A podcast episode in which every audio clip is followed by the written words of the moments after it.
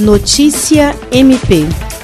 Mais uma vez, o Ministério Público do Estado do Acre teve suas iniciativas reconhecidas pelo Conselho Nacional do Ministério Público CNMP. Nesta, o MP acreano teve dois projetos premiados pelo Prêmio CNMP 2020.